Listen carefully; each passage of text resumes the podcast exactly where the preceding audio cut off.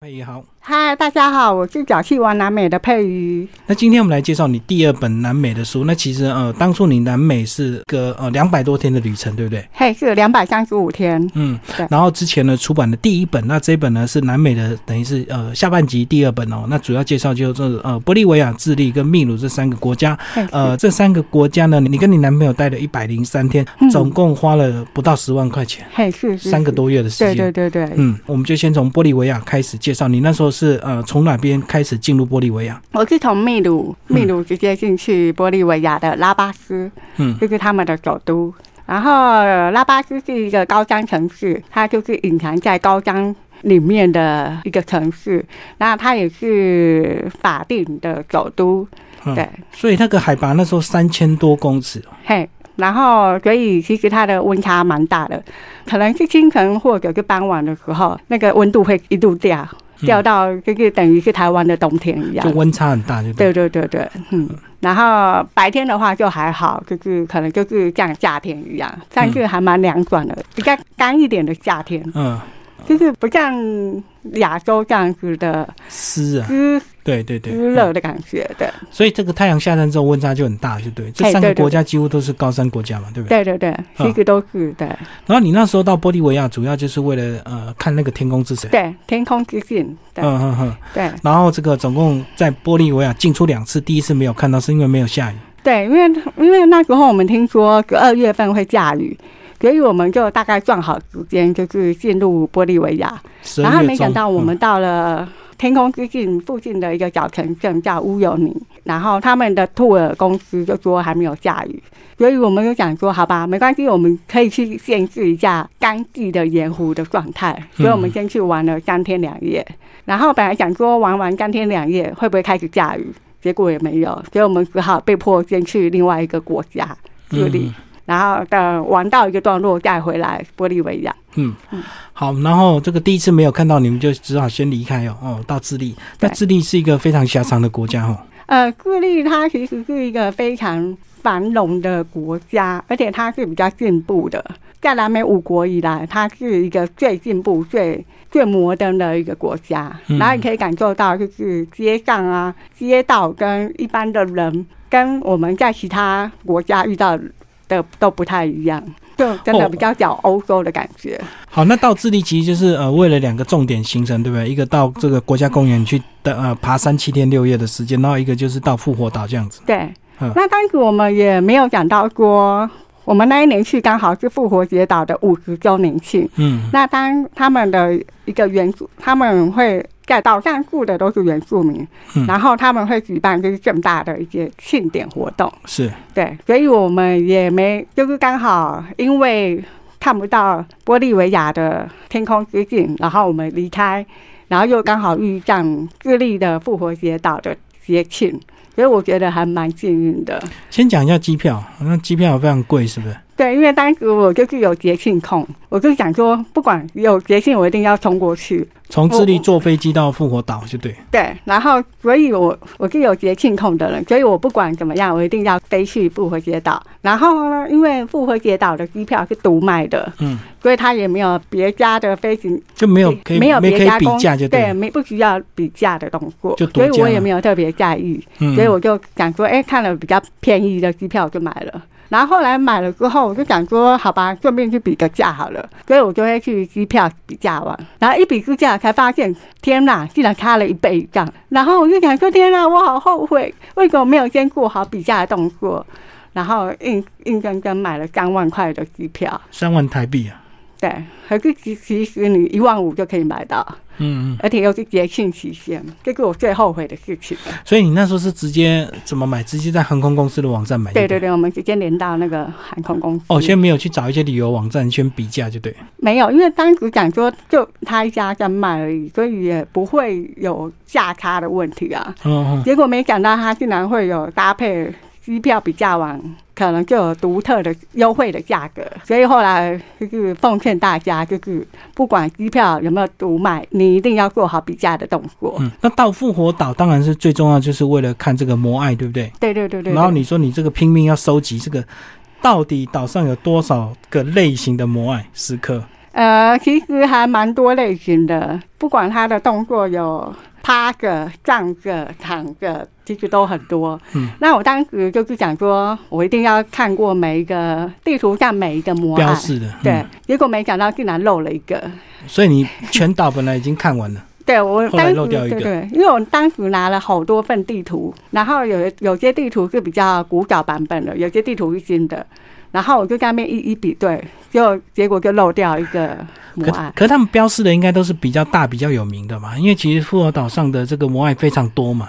对，可是有些地图可能就没有这个标志，嗯，嗯有些地图有，所以我们以为是资讯站，可能不小心弄错了，所然以后我们去也没看到。所以你看到就是这个每一个你都要拍一下照片，就对。对，嗯 就是一个莫名的执着。所以到底收收集了多少张照片？哦，超多张，可能千百张了吧。嗯嗯嗯。对，但是我觉得在复活节岛看到母爱，真的是一件很很梦幻的事情。我那时候刚抵达复活节岛，我都觉得天啊，我好像做到了一件很了不起的事情。对，因为其实我们看照片实在很难想象，在这么大的这个石刻在草原上那种壮观的样子。对对，因为其实透过照片实在看不出那个比例，对不对？对，没错。只有现场看才会感谢说，哇，这个几千年前为什么他们能够刻这么多石刻在这里？嗯嗯而且非常感动。我那时候就觉得好感动，就很想哭，就觉得哇，天哪，我还是来了，太棒了。那在岛上这个，因为你说驾照不能用嘛，没有国际驾照，所以你们只能租沙滩车。结果对租沙滩车比租一般汽车便宜啊。对比一般汽车便宜，但是比机车贵，因为我们当时国际驾照没有申请到机车的国际驾照，嗯，所以如果大家要租机车的话，记得要去申请。那我觉得我们还蛮幸运的，因为我后来有在网络上看到很多人在那边租机车，又不小心出意外。就嗯是打滑，因为可能那边的路不是那么好，嗯嗯，所以它而且机车的状况也不是非常好，所以就会有一些失控的状状态。所以我就觉得，哎、我们租沙滩车也算是蛮安全的，因为沙滩车是四轮的，所以它比较安全就对对。对对，然后也蛮好玩的，对。嗯嗯嗯对。所以你在岛上总共待几天？呃，大概快两个礼拜吧。其实他那边的住宿费还蛮贵的，又刚好碰上他们最节庆重大的节庆，所以我们当时去呃为了节省预算，我们去住帐篷。哦，住帐篷比较对对便宜。对对对嗯嗯可嗯。是他帐篷就是帮你搭好，然后也有提供电视，所以你就是人住进去就好了，也蛮方便的。嗯嗯。然后贵重的物品就放在柜台就对。呃，贵重的物品还是自己保管，因为嗯那时候还有人勾破被偷，嗯。然后当时老板还特别就是一一去找那个不见的勾破，然后后来才发现是被别的帐篷的人偷走，哦哦，所以对，这所以个还是要自己保管。嗯嗯，对。好。那你说在岛上还有遇到台湾人，对不对？哎、蛮多的哎，那时候很意外，就是其实蛮多台湾人会跟团去复活节岛，然后因为我们都会彼此交流，然后他一们听他们都嗯听到我们花的费用，有吓了一大 跳。哦，所以他们这个跟团可能很贵，可是不晓得很你们自助旅行能够对对这么对省，就对。对对对，嗯然后尤其是我们去看很有名的日出，发现天哪！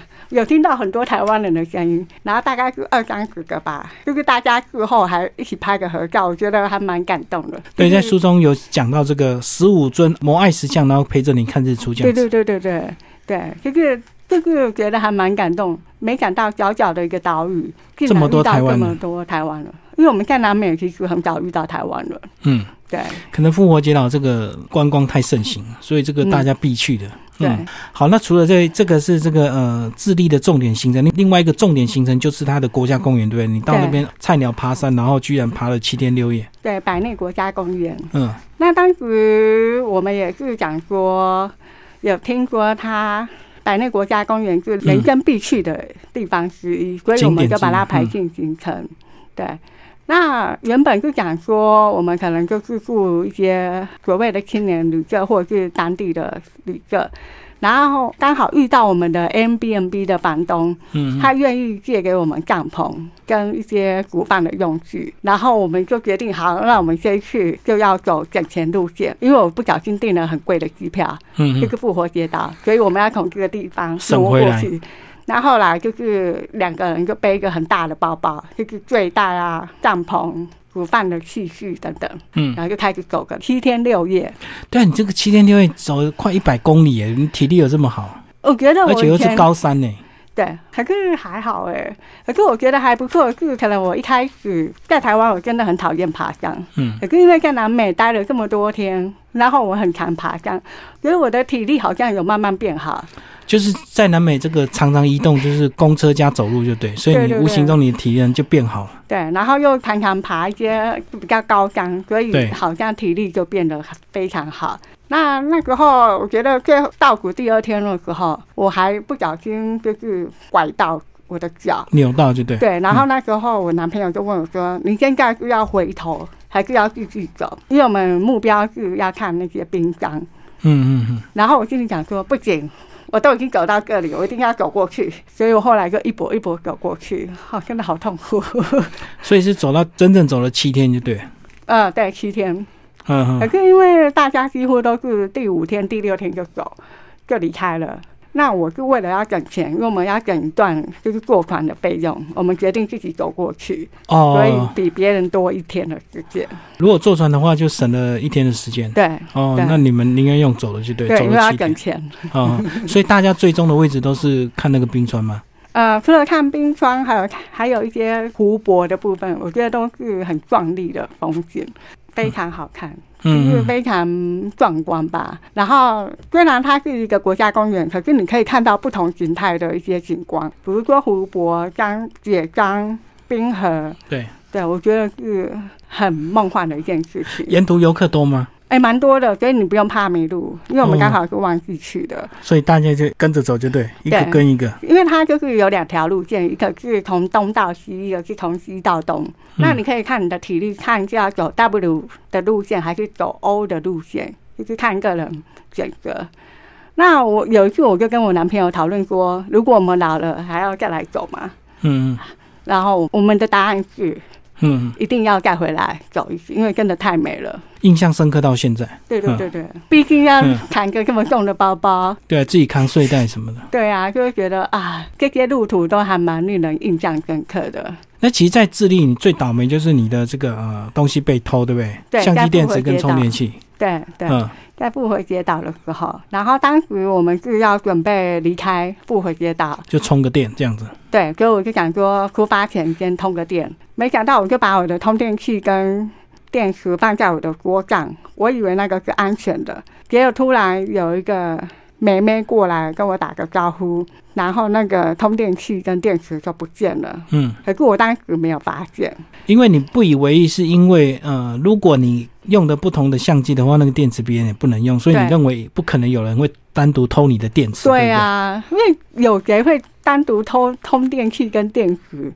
可是后来我发现，真的有人回头，因为它真的很难找。我大概花了两天的时间才买到替代的充电器跟电池，而且嗯真的都蛮贵的。不对，嗯所以嗯，我后来才恍然大悟啊，原来有人真的会偷这种东西。是因为它单价在那边算是蛮贵的，所以还是会有人去偷这种高单价的东西，就对，这还蛮巧的，是那个妹妹刚好跟我用的同样的是同一相机款相机。那就更有可能了。对，所以可是你也不可能去怀疑别人啊。嗯，因为其实一般人你可能会记得你相机的样子，可是你很难去看你相机的电池，所以你 看到一样的电池，你也不敢确认，就对对。啊，对啊，所以最后只能自己认赔啊。对啊，所嗯以就赚了。可是也因为这个通电器跟电池被偷的事情，我们才改变了路线，所以我们才能去玻利维亚的奥卢罗的狂欢节。这个是一个很很美好的意外，嗯因为这件事情，我们才可以去参与到这一次的庆典。嗯那你可以看到很多人都是戴着很大的面具，对，然后就觉得很壮观，大家都嘉戴年华就对着大大的面具，然后游街，然后有两天的时间，嗯然后有很多小朋友就开始喷水喷。喷一些泡沫雪花，就大家都是一个很欢乐的气氛，他们是几天的一个活动？大概有八到十天的嗯一个庆典的活动。所以你在那边总共参与了几天的这个节庆？我参参与了两天而已，嗯然后刚好是最重点的重点，嗯所以，我觉得我们还蛮幸运的。就看到很多这个特殊的面具在路上这样嘉年华，就对。嗯对，然后刚好是那一天是除夕，他们的表演是从白天到凌晨，所以你就会觉得哇，就是大家都在四处放烟火啊、音乐啊，然后刚好又碰到台湾的除夕，就觉得啊，我好有过年的感觉。啊嗯，对，就觉得啊，好热闹。就算是在南美洲，我也可以感受到这种节庆兴的味奋道的。感觉。对，好，那又回到这个玻利维亚，这个就是为了终于就看到这个呃天空之城，对对，在我书们里终也于有很等到多你们这个精美的这个照片拍的，真是看了就让人家很感动。这样子，盐湖的日出，对，我们当时参加了日出团跟日落团，嗯，对，然后就是为了要把握，就是我们在南美的最后时光，所以我们两个团都有参加。那我觉得是真的还蛮感动的。当你置身于中，看到就是天与地都没有界限，嗯，然后你就看到天上的云跟湖面上的云，你就觉得天啊，这个地方真是太梦幻、太美了。然后你就很庆幸说：“哦，我终于回来了，我终于看到这个风美丽的风景。可是如果你拍照，如果人很多就很煞风景，背景都没有人才会让人家很感动。然后那时候会很多人都抢着画面要拍照嘛，”其实也还好诶、因为它就这么大，嗯，对，所以你就随便找一个角落，就是没有人的风景，然后很多人就在那边拍自己的个人照。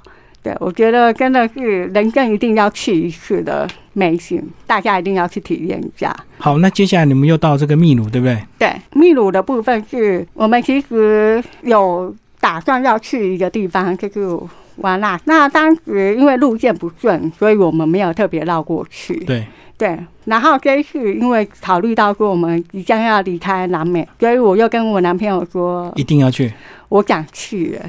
嗯，可是男朋友他就说很不顺路哎，你确定？我就说对，因为你也不知道什么时候会再回会来。再回来看。啊对，我嗯决定把握这一次的机会。然后又加上我们当时的城镇没有热水，哦，没有热刚好遇水到机停水，效，嗯所以就更加重我一定要离开这个城市的决心。就所以我们就又在坐车，然后去那个小城镇，然后去爬那个那一座山，很漂亮的山。然后那里瓦那的有一些湖泊，高山湖泊是非嗯常嗯壮观的。嗯。嗯，对，也是一个很艰苦的路程，但是我都觉得值得，因为它所以有也点是看到很多冰川，就对了，湖泊这样子。对，它也是冰川，对，就是比较高纬度的冰川。嗯，那其实，在书里面有讲到说，这个你在呃一个国家有吃到这个蒸奶跟鸡排，是台湾人去那边创业开的吗？对，因为当时已经在南美已经待了大概三个多月了吧，然后我一直好想念台湾的鸡排嗯嗯，跟蒸奶，然后就查到说，哎，南美智利有一个台湾人开了鸡排店，所以我们当然也也要去朝圣一下。嗯嗯对，然后所以就有因为机会就跑去那边吃一些鸡排跟蒸奶。所以真的就是台湾的味道嘛。我觉得对，真的是台湾的味道，而且非常好吃，非常可以说是排行前几名哦。然后另外我们也也发现到，就是有专门卖台湾食品的杂货店。哦，你们有书里对面东讲方桂冠汤圆这样，对对对，因为那也他是台嗯湾人去创业的嘛。对对对，也是台湾人，而且年纪还比我小，嗯，我就觉得很特佩服他们。然后他们都非常的亲切，然后非常的照顾我们，所以我们有事没事就会去那边补货啊，聊个天，然后顺便问一些智利的一些相关问题，这样子。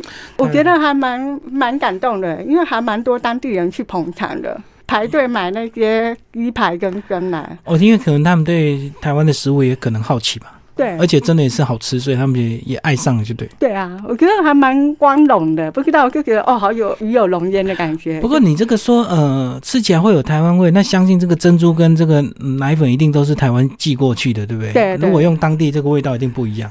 对，好，最后帮我们讲这个呃，这趟旅途结束，最后你们是呃离开，然后就回到迈阿密，再从迈阿密转机回台湾，就对了。对对对。嗯，然后，其实在这个返回的路途中，其实都还觉得蛮不可思议的，因为没想到我们竟然在南美待了两百三十五天，八个月，可是还是觉得有很多地方没有玩到，对，可是又觉得啊，要离开这里更是有点不舍。